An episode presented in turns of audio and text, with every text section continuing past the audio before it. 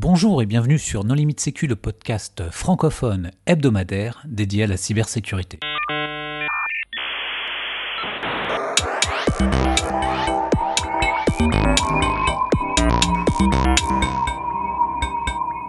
Alors aujourd'hui, nous allons parler de développement sécurisé avec une invitée qui s'appelle Tania Janka. Bonjour Tania. Bonjour.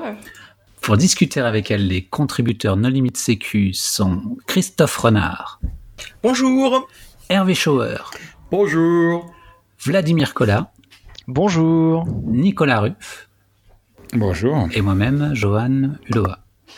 Alors, Tania, en préambule, est-ce que tu veux bien te présenter? Oui, euh, bonjour, je m'appelle Tania Jenka et je suis un grand nerd qui est obsédé avec euh, la sécurité du logiciel. Je travaille à Microsoft et euh, il m'a il m'a traité vraiment bien et laissez-moi faire toutes les choses de nerd que je veux. Très bien. Alors, il me semble que tu, euh, par le passé, tu faisais du développement logiciel et que, et dans quelles circonstances, en fait, tu t'es mise à, à la sécurité? Euh, J'avais fait des logiciels depuis j'ai eu euh, 16 ans et je l'aimais. Et j'ai commencé euh, comme une programmeuse professionnelle quand j'avais 18 ans et dès que ce moment, j'ai pensé, oui, ça c'est le meilleur poste. Ça c'est le meilleur travail pour moi. Il ne faut pas que je parle à personne toute la journée. Et c'est toujours, je fais quelque chose de rien. Et euh, j'aime, euh, j'aime trouver euh, la solution de tous les problèmes. Donc pour moi, ça c'était bon. Mais après 17 ans, j'ai rencontré un hacker et euh, je joue de musique dans un groupe. Euh, je joue de punk et euh, il jouait de musique aussi et on a commencé d'être amis. Et il m'a dit, tu devrais, tu devrais devenir un hacker. Et j'ai dit, non, non. Et il dit, oui, ça sera bien. Et on a commencé d'être amis parce que une journée au travail, je, euh, je lui ai dit, Hey, je veux faire une application pour mon phone qui, euh, quand deux personnes ont la même application et elles sont vraiment proches, ça, ça va jouer une chanson que j'ai écrite qui dit um, Mandatory Dance Party pour dire que tout le monde faut danser à ce moment et ça va jouer mon chanson vraiment fort. Et il dit, oh oui, je veux faire ça. Mais euh, après un an et demi, euh, j'ai décidé de travailler en InfoSec et euh, j'ai devenu le, je connais pas le mot en français, apprentice. Il m'a enseigné comme un menteur et euh, après un an, il m'a, il m'a dit que tu es un hacker. Mais euh, ça prend plus qu'un an pour attendre euh, ou pour enseigner toutes les choses. Ça, ça, ça faisait peut-être environ quatre ans que j'avais travaillé en sécurité. Mais c'était un ami qui, euh, qui m'a donné une introduction. Avant de commencer à travailler dans, dans le domaine de la sécurité, qu'est-ce que tu pensais Comment est-ce que tu percevais euh, la sécurité? Uh Quand j'étais un développeur, euh, quand j'étais un programmeur, j'ai pensé que chaque équipe de sécurité était pleine de assholes. Il n'y a pas de traduction française pour ce mot. J'ai trouvé que toutes les équipes de sécurité, ça semblait comme elles étaient méchantes à moi. Tout le monde, il m'a dit, non, tu peux pas faire ça. J'ai dit, oh, qu'est-ce que je peux faire? Hmm, tu peux faire, tu ne peux pas faire ça. C'est, c'est, c'est juste ça. J'ai trouvé qu'il n'y avait pas beaucoup de solutions qui étaient offertes à moi de l'équipe de sécurité et c'était toujours non, non, non. Et c'est vraiment difficile quand tu es un programmeur et vous avez beaucoup de... Euh, euh, je connais pas le mot français, deadlines. C'est, il faut que tu termines ce projet à cette date, mais l'équipe de sécurité dit, oh, tu peux pas faire ça, tu peux pas faire ça. Et j'ai trouvé c'était toujours au fin du projet. Non, mais Et j'ai pensé, où étais, où étais-toi quand j'ai commencé ce projet? Quand j'ai fait ma dessin ou quand, euh, quand j'ai commencé de faire mon conception, tu n'étais pas là. Et maintenant, au fin, tu dis, oh, ton conception n'est pas bon. Well, merci. Mm. Et j'ai trouvé ça vraiment difficile et j'ai pensé comme l'équipe de sécurité ne semblait pas comme elle compris que il y a beaucoup de choses qui sont importantes, pas juste sécurité. Et il dit, oh, il faut que tu arrêtes ton projet.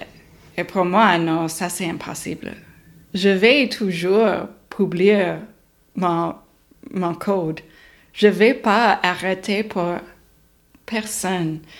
Donc, euh, la personne de sécurité dit, oh, tu peux pas faire ça. Pourquoi? Parce que je l'ai dit. Non, je suis intelligente. Tu peux expliquer. Mais euh, j'ai trouvé assez souvent, après j'ai changé à sécurité, que les personnes qui disent non, parce que j'ai dit non, c'est parce qu'elles ne comprennent pas. elles ne comprennent pas la raison pour laquelle la règle a été faite. Et ça, c'est pas vraiment euh, utile pour moi. Là, ce, que tu, ce, que tu, racontes, c'est le, problème de la sécurité qui arrive à la fin du projet. Si euh, la sécurité était organisée de manière à ce qu'elle soit intégrée et prise en compte dès qu'il y a une idée, dès qu'il y a un premier cahier des charges, euh, à l'origine euh, du projet, euh, peut-être que la sécurité, elle dirait oui tout le temps, elle dirait pas non à la fin. Oui. dans mon dernier poste comme une programmeuse, il y avait une femme qui commençait dans l'équipe de sécurité qui s'appelle Olisha. Et elle a commencé au début du projet. La première journée de projet, la première réunion, elle était là et elle dit Hey, je suis ton personne de sécurité. Si tu as une question, c'est moi. Si tu as besoin de quelque chose, c'est moi. Et je veux regarder toutes les choses. Et elle était euh, vraiment euh, directe. Mais c'était bon parce que j'ai dit, oh, je vais faire ça, est-ce que ça c'est bon? Et elle dit oui, c'est bon ou elle dit hmm, je, je ne sais pas, mais je vais trouver la réponse pour toi. Donc, elle a fait de recherche ou elle dit non, je ne peux pas le faire, il faut que tu fasses de recherche. Mais je trouvais que euh, ça, c'était une première chose pour moi, que je pouvais demander toutes les questions à elle. Assez souvent, elle m'a donné un grand livre technique et dit lire ça. Hmm. Mais euh, comme un développeur, ça c'était ma première fois qu'on commençait à pousser à gauche. Euh, je ne sais pas comment on peut dire en français pousser à gauche. Est-ce que ça marche ou non? Pushing left? Euh, non. Décaler en amont? Oui, c'est ça, en amont. Décaler en amont. Décalé. En amont? En amont? En amont. Oui, parce que ça fait référence au cycle en V et à revenir antérieurement dans les étapes très euh, amont du, de la conception et du développement. Oui. Et surtout aussi euh, quand on fait les euh, exigences pour le projet, il faut qu'il y ait les exigences qui sont à propos de sécurité.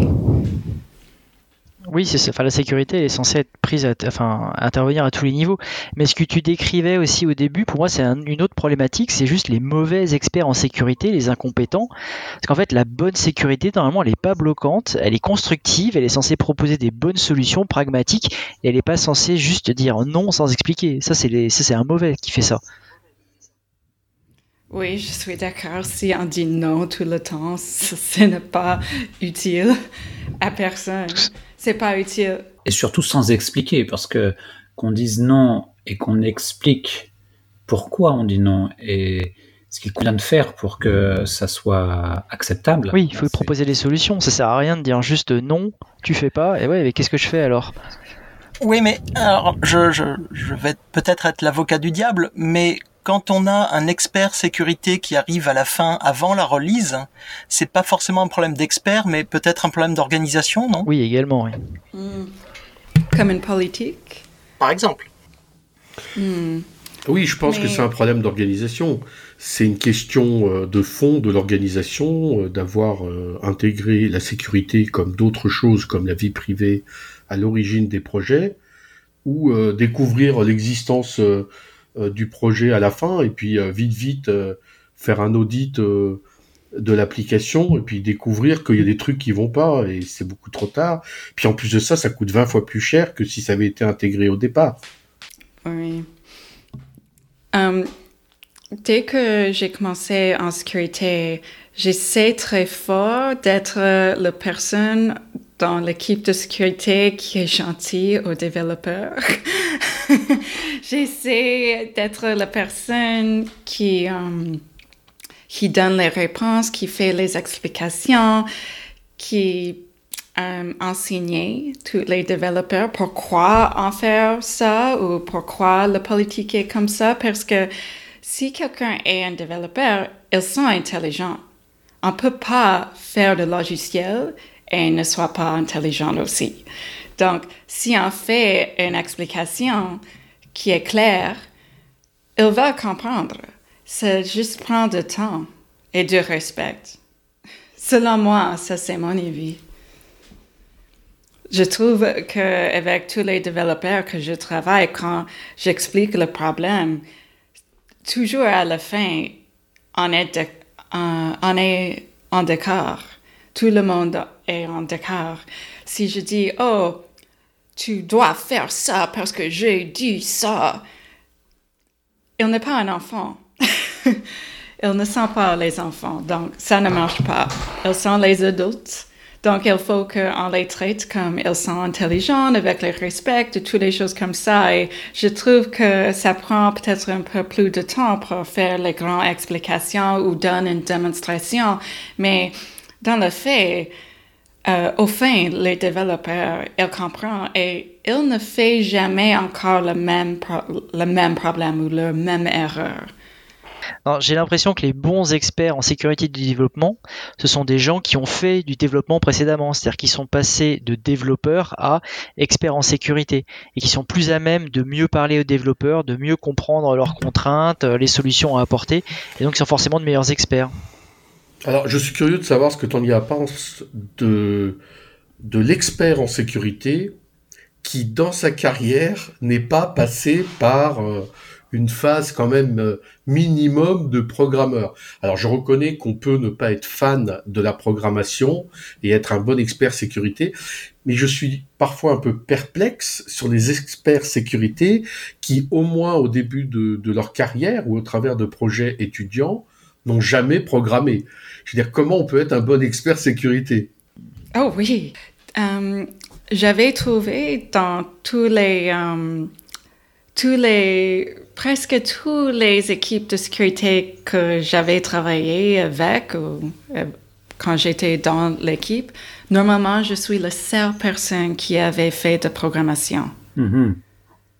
Tout, normalement, il n'y a personne, sauf que moi. Mm-hmm même dans une, euh, une, équipe qui est seulement faite pour AppSec. Il m'a dit, oh, j'ai fait un petit peu de programmation de Java quand j'étais en collège. Mais tu as 55 ans quand tu étais en collège. Il y a 35 ans. que c'est peut-être tu oublies un peu? Et euh, oui. En fait, c'est important de continuer à pratiquer. Pardon? Non, moi, je disais que c'est important de continuer à pratiquer et que bah, tout expert sécurité doit, enfin s'il fait du développement, doit continuer à faire du développement, à se renseigner sur les différents langages, les évolutions et se mettre à jour euh, continuellement. Oui, je suis euh, d'accord complètement. Je pense que si tu veux faire euh, le travail de sécurité pour les applications, pour le logiciel, il faut que tu comprennes comment faire de programmation. Même si tu ne fais pas ça comme euh, ton poste actuel, il faut que tu comprennes. Parce que comment, comment tu peux donner un bon avis euh, aux programmeurs si tu comprends pas leur, leur travail ou la logique ou toutes les choses qu'ils fassent chaque journée? Pour moi, ça semble impossible. Um, quand j'ai commencé mon carrière en sécurité, j'ai eu une poste et j'ai j'ai lu les logs euh, de le serveur de web et j'ai trouvé beaucoup de choses qui semblaient comme um, il y avait une injection de SQL. Et j'ai regardé ça, puis j'ai demandé à programmeurs, et est-ce qu'il y a une base de données? Il m'a dit non, il n'y a pas une base de données qui est connectée à son app. Donc, je dis, oh, ce n'est pas un problème. Et l'autre personne qui avait beaucoup, beaucoup d'expérience euh, en sécurité, il m'a dit, non, il a ajouté le mot select. Donc, il y avait une, une injection. C'est probable, c'est un problème.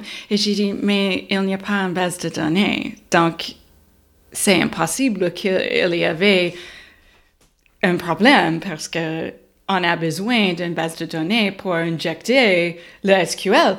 Et ça m'apprend 30 ans, 30 euh, minutes pour expliquer ça. Il faut que je fasse un dessin et, expliquer um, un uh, interpreteur et un uh, je comprends pas, le mot en français pour interpréteur, mais s'il n'y a pas un compiler ou interpréteur, c'est impossible que le code est exécuté, donc il n'y a pas un problème.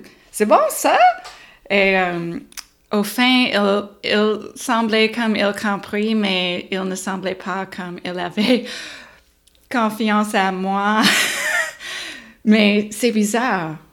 Que quelqu'un qui est un expert en sécurité pas euh, pouvait pas comprendre que si tu n'as pas une base de données, tu ne peux pas avoir ce problème. Oui, alors après, le problème de la sécurité aussi, c'est que c'est devenu très euh, à la mode maintenant même dans les écoles, hein, et tout le monde met des nouvelles formations, on dit aux élèves de se former à la sécurité. Il y a plein de gens qui terminent dans la sécurité en pensant qu'ils vont directement devenir chefs, qui n'ont absolument pas besoin de comprendre comment marche un ordinateur. Et du coup, il y a beaucoup, il y a de plus en plus de, de, de fraudes, enfin de, de pseudo-experts euh, dans le milieu de la sécurité, quoi. Est-ce que ça marche pas aussi dans l'autre sens? Dans le sens où on rencontre beaucoup de développeurs qui n'ont pas la moindre idée de sécurité et qui pensent que c'est pas leur métier. Qui pensent que la sécurité c'est quelque chose que quelqu'un va mettre par-dessus leur application, euh, dans un WAF, dans des firewalls, dans tout un tas de choses, et que finalement la sécurité c'est pas son problème. Son problème c'est les deliveries, c'est la bonne date et c'est euh, d'avoir fermé ses tickets. Oh, je suis d'accord, ça, existe pour... définitivement. Um, oui, je suis d'accord complètement. Il y a beaucoup de, beaucoup de programmeurs avant qu'ils me rencontraient, qu'ils pensent ça. um, oui, euh, quand j'étais un programmeur, je n'ai pas, je n'ai pas compris euh, la sécurité. Si je suis honnête, je, ne savais pas presque rien de sécurité parce que je suis allée au collège il y a 20 ans et je n'ai pas suivi un cours de sécurité à ce moment. Et dès que ce moment, il fallait que j'ai m'enseigné. Si je voulais euh, suivre un cours, c'était mon responsabilité, c'était à mon temps. Et j'ai pensé, hum, sécurité, ça m'ennuie. Et aussi, les cours de sécurité sont chers. Ils sont chers. C'est vraiment cher pour. Euh, Alors, c'est peut-être cher. C'est peut-être cher au Canada. Non, non, ici, c'est pas cher du tout. Hein. En Europe, c'est pas cher. Mais si, Hervé, les formations en sécurité sont hors de prix, voyons. Où, il y a... pas du tout qu'est-ce qu'il raconte comme bêtise, lui. Non. Si, si, si, Non, mais attends, si, tu regardes les prix des offreurs américains en Europe, c'est vrai, c'est absolument hors de prix et c'est complètement mhm. disproportionné.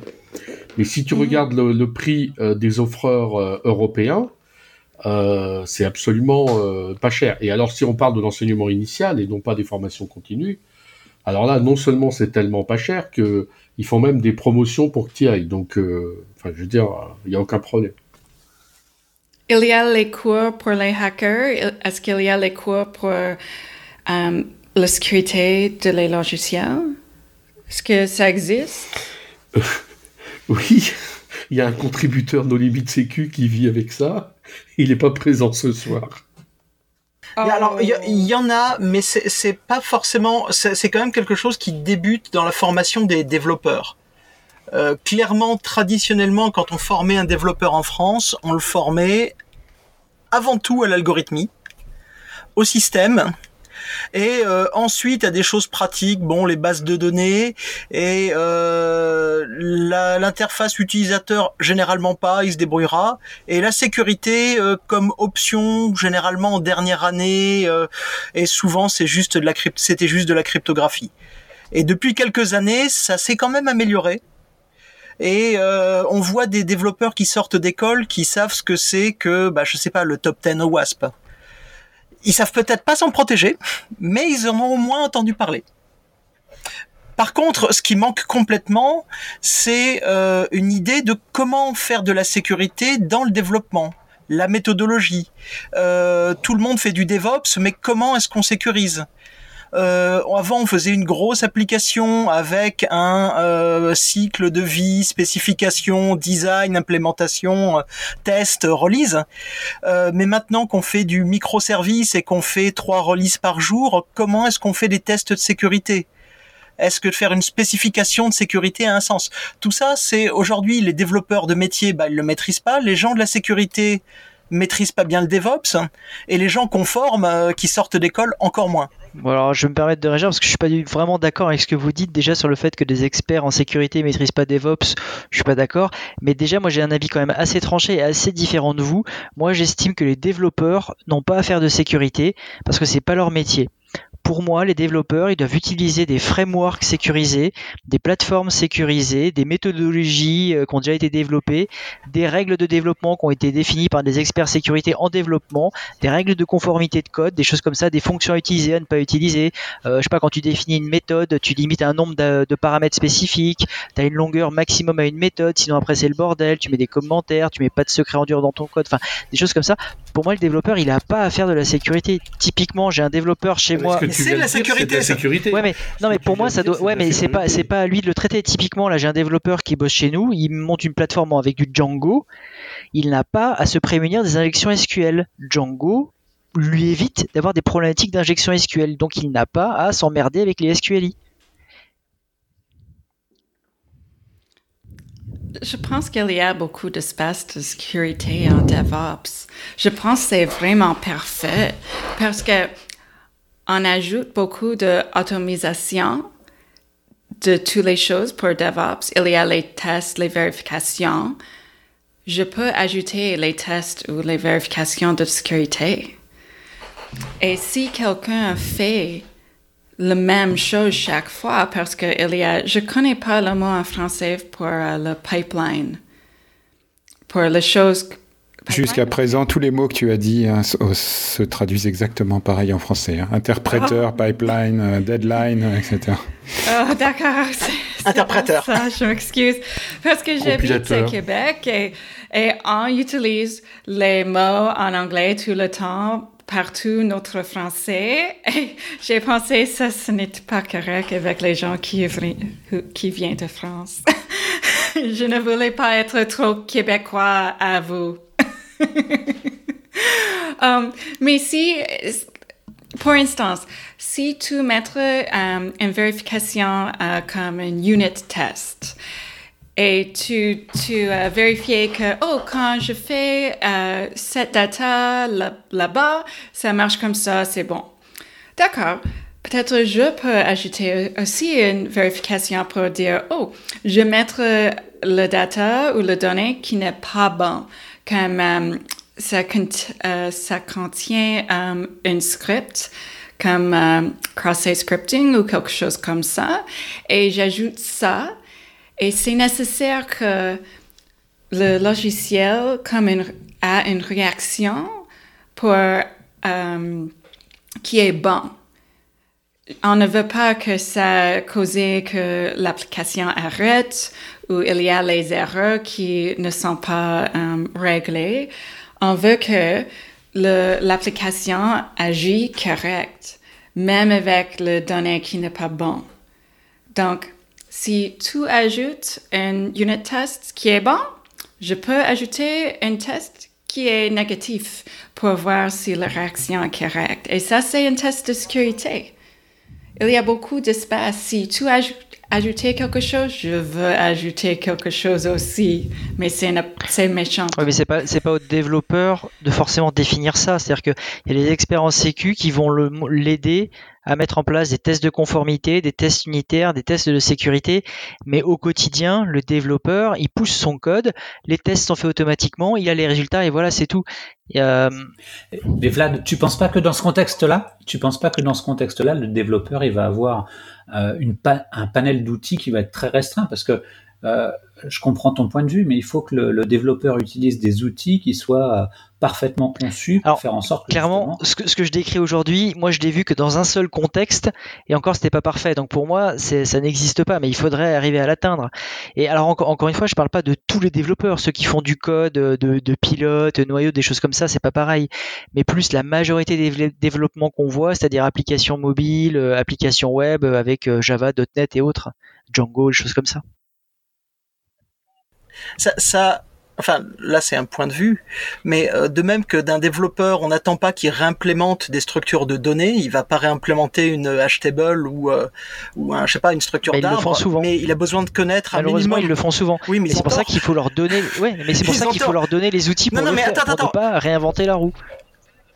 Je suis d'accord, mais par contre, il faut qu'ils en connaissent un minimum de ce à quoi ça sert et comment ça marche pour l'utiliser oui, correctement. C'est pas de la sécurité, ça. Il faut que le, mais bien sûr que si. S'il ne sait pas, s'il sait pas ce que c'est qu'un XSS, il va pas avoir de raison de pas contourner Django quand ça l'arrange pour oui, mais ça tu peux l'empêcher grâce à tes tests de conformité et tests de sécurité justement. Le développeur qui comprend pas comment ça marche, le développeur qui comprend pas comment ça marche, à, tous les coups, il va euh, faire des, des, failles de sécurité. Donc euh, la compréhension de comment ça marche en dessous, c'est important et puis regarde le nombre d'applications qui sont justement de trop haut niveau, où les gens euh, n'ont pas compris ce que faisait la couche en dessous, c'est dramatique. Donc c'est pour moi la compréhension, c'est fondamental. je suis d'accord avec toi, mais combien combien de développeurs vont avoir cette démarche et vont le faire bah, les ouais, d'accord, les bons, mais malheureusement les bons, c'est quoi? C'est 1% j'ai pas, pas l'impression que entre, entre, si tu prends deux axes, non mais, on a interviewé si tu prends deux axes, tu fais réussir à former 100% des développeurs en sécurité et qu'ils deviennent bons là-dedans, et deux, leur proposer des solutions qui sont sécurisées, je sais pas quel axe me paraît le plus probable. Mais écoute, il y a beaucoup de, gens qui ont fait l'effort euh, d'améliorer la compréhension de leurs développeurs et qui sont euh, contents des résultats.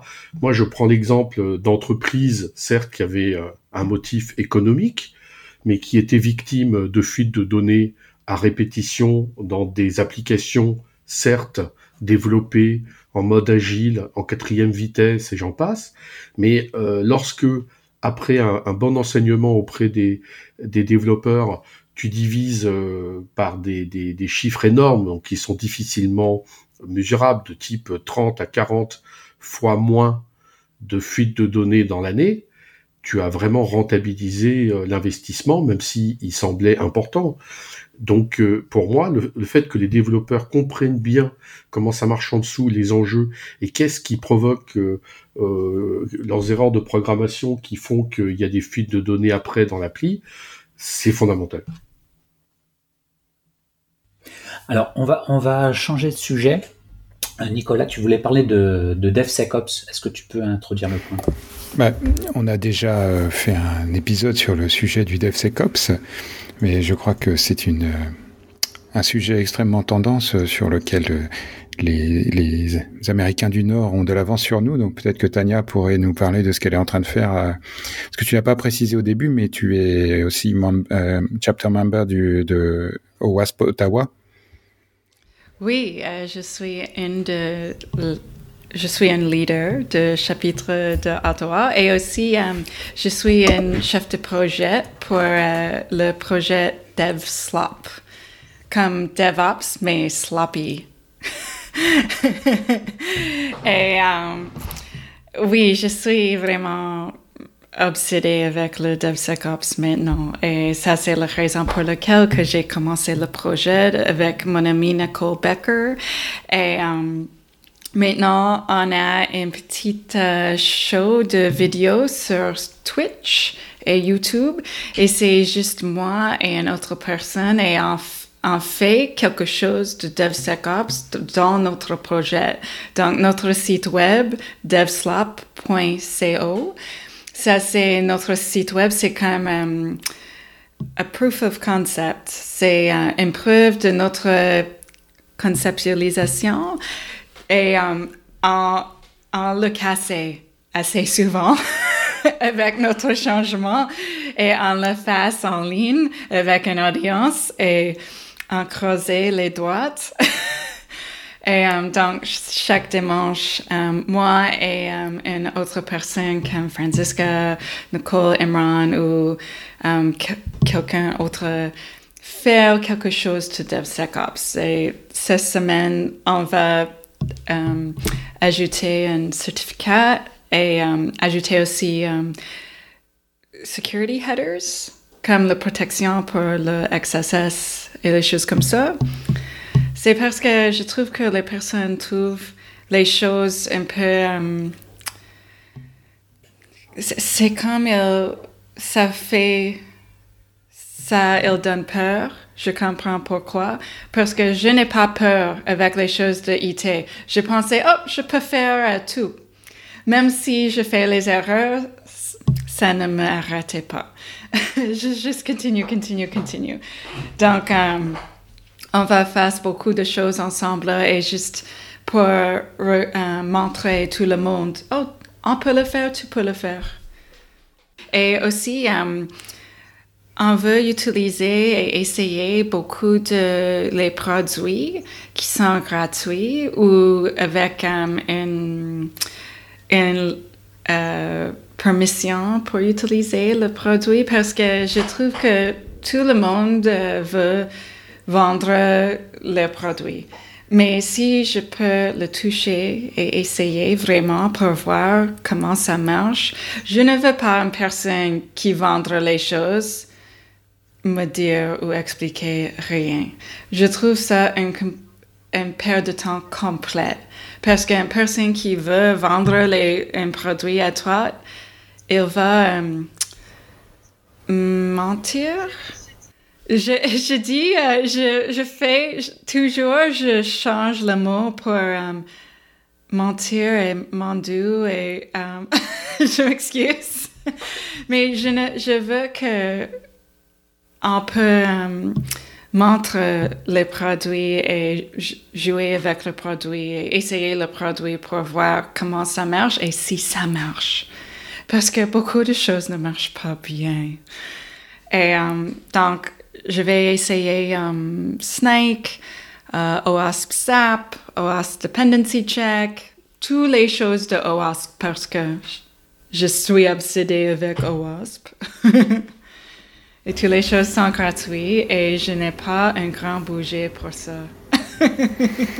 bon, puis ça nous, ça nous donnera une excuse pour installer Twitch sur les ordinateurs du boulot et dire qu'on est en train de travailler en regardant des streams sur Twitch. Oh. oh. Oui, ça c'est notre projet, le lien que tu as ajouté. Et aussi, euh, je vais ajouter notre site web parce que OWASP a une wiki et le wiki est ancien. C'est comme euh, le an 99 a appelé et dit on veut notre wiki. Ça c'est notre wiki parce que c'est trop vieil et la fondation euh, exige que chaque projet et chaque chapitre utilise le wiki, mais c'est trop vieil pour utiliser. Donc, on a une page sur le wiki, mais s'il vous plaît, ne regarde pas ça.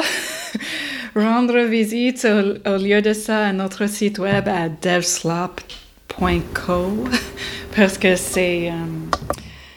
Euh, si ce n'est pas cassé parce que je le casse assez souvent, c'est beaucoup mieux. On mettra le, lien dans les show notes. Oui, mais euh, je voulais, ou j'ai voulu euh, savoir de plus de DevSecOps et Nicole aussi, et elle m'a dit, hey, on peut juste commencer un projet et on peut euh, apprendre toutes les choses ensemble et on peut enseigner en même temps. J'ai dit, oh, ça c'est une bonne idée. Donc, c'est plus qu'un un projet pour nous et aussi tout le monde euh, gagne, je suppose. J'espère. Mais alors, justement, moi j'ai une question. Tu, travailles chez Microsoft qui, a fourni la SDLC euh, la, plus célèbre. Euh, est-ce que c'est quelque chose qu'on peut faire coller avec du DevSecOps ou est-ce qu'il faut tout réinventer? Ouh, ça c'est une question vraiment difficile parce que je n'avais pas lu le livre de Microsoft. pas encore. Um, je sais que tout le monde m'a dit, il faut que tu le lises. J'ai dit, oui, une journée. je suis pas bon avec les grands textbooks, les livres qui sont pour les une, une journée, ça suffira pas pour ingurgiter le SDLC de, de Microsoft. Hein. Il faudra beaucoup plus qu'une journée. Hein. Euh, maintenant, euh, j'ai un petit blog et j'écris. Euh, maintenant, j'écris une série de posts qui sont à propos d'une SDLC qui est secure. C'est à propos de quelle est la sécurité d'application ou AppSec et comment on peut faire ça. Comment on fait AppSec. C'est, je trouve que ça c'est un petit mystère et donc euh, euh, j'ai fait euh, les petits époques où j'ai je pars aux conférences et une de les choses que je parle toujours est pushing left like a boss. Et um, oui, euh, j'avais décidé um, pour. Euh, j'avais décidé de release toute mon um, recherche à gratuit dans mon blog parce que je préfère tout le monde comprendre au lieu de faire 5 dollars. si, je, si je publie un, un, livre, on ne fait pas l'argent maintenant. Donc la, la, réponse à la question euh, de Christophe, c'est que euh, ah ben, chez Microsoft, je suis payé à partager euh, des idées sur comment intégrer la sécurité d'une manière pragmatique sur mon blog. Oh oui, oui? Hum, Microsoft est vraiment gentil à moi c'est euh, presque comme quand j'ai pensé de mon ancien employeur, je pense, oh, c'était comme, euh, c'est complètement différent. Et il veut que je donne beaucoup d'informations euh, aux communautés parce qu'il veut, il veut avoir une, une relation avec la communauté qui est mieux. Parce que dans euh, le passé, ce n'était pas bon avec Microsoft et um, toutes les choses qui est open source. et la communauté se semblait comme il faut camper pour chaque chose avec Microsoft. Donc, il me laisse euh, publier beaucoup de choses gratuites et tout mon travail sera euh, disponible gratuit. Et euh, ils ont beaucoup d'annonces pour. il y avait au fin de septembre une conférence qui s'appelle Ignite et il va faire beaucoup, beaucoup d'annonces à propos de les choses comme ça qui sera gratuit parce qu'il veut changer. C'est une très très bonne approche. Nicolas, tu voudrais initier une conclusion? Il me semble que euh, plus d'open source, plus d'outils gratuits, plus de collaboration, plus de documentation, ça me semble être une excellente conclusion pour améliorer la sécurité dans les développements. Ah oui. Oui, je suis d'accord. Je vais travailler sur ça. Euh, Vlad. Ouais, j'ai juste une petite question sur ton Twitch. Tu vas faire donc des enregistrements réguliers, c'est ça, toutes les semaines où tu démontres, euh, où tu présentes un sujet euh? Ça sera tous les semaines, dimanche, à, à 1h, euh, 1h ou 13h. 13h, mais pour mon temps à Canada, c'est le temps pour Toronto ou Ottawa. D'accord. Et là, ça vient de commencer. Tu as fait la première émission dimanche, c'est ça? Oh non, non, c'est le troisième. D'accord. Euh, le troisième ce dimanche. Oui, et je vais aussi faire les petites transmissions entre les transmissions officielles parce que quand je fais du travail, je pense que oh, je devrais, je devrais faire quelque chose comme euh, une programmation sur mon site web. Donc, oh, peut-être je vais juste le streamer quand je le fais. Parce que je veux que le monde voit que on ne soit pas parfait. On fait les erreurs, il y a les problèmes, on, trouve les solutions, on a besoin d'aide de temps en temps et euh, si tout le monde peut voir ça, je pense que ça peut sembler comme il peut le faire. J'espère que c'est euh, encourageant. Eh bien, Tania, merci beaucoup d'avoir accepté euh, notre invitation. Oh, merci pour, euh, merci pour l'invitation. Chers auditeurs, nous espérons que cet épisode vous aura intéressé. Nous vous donnons rendez-vous la semaine prochaine pour un nouveau podcast. Au revoir. Au revoir. Au revoir. Au revoir.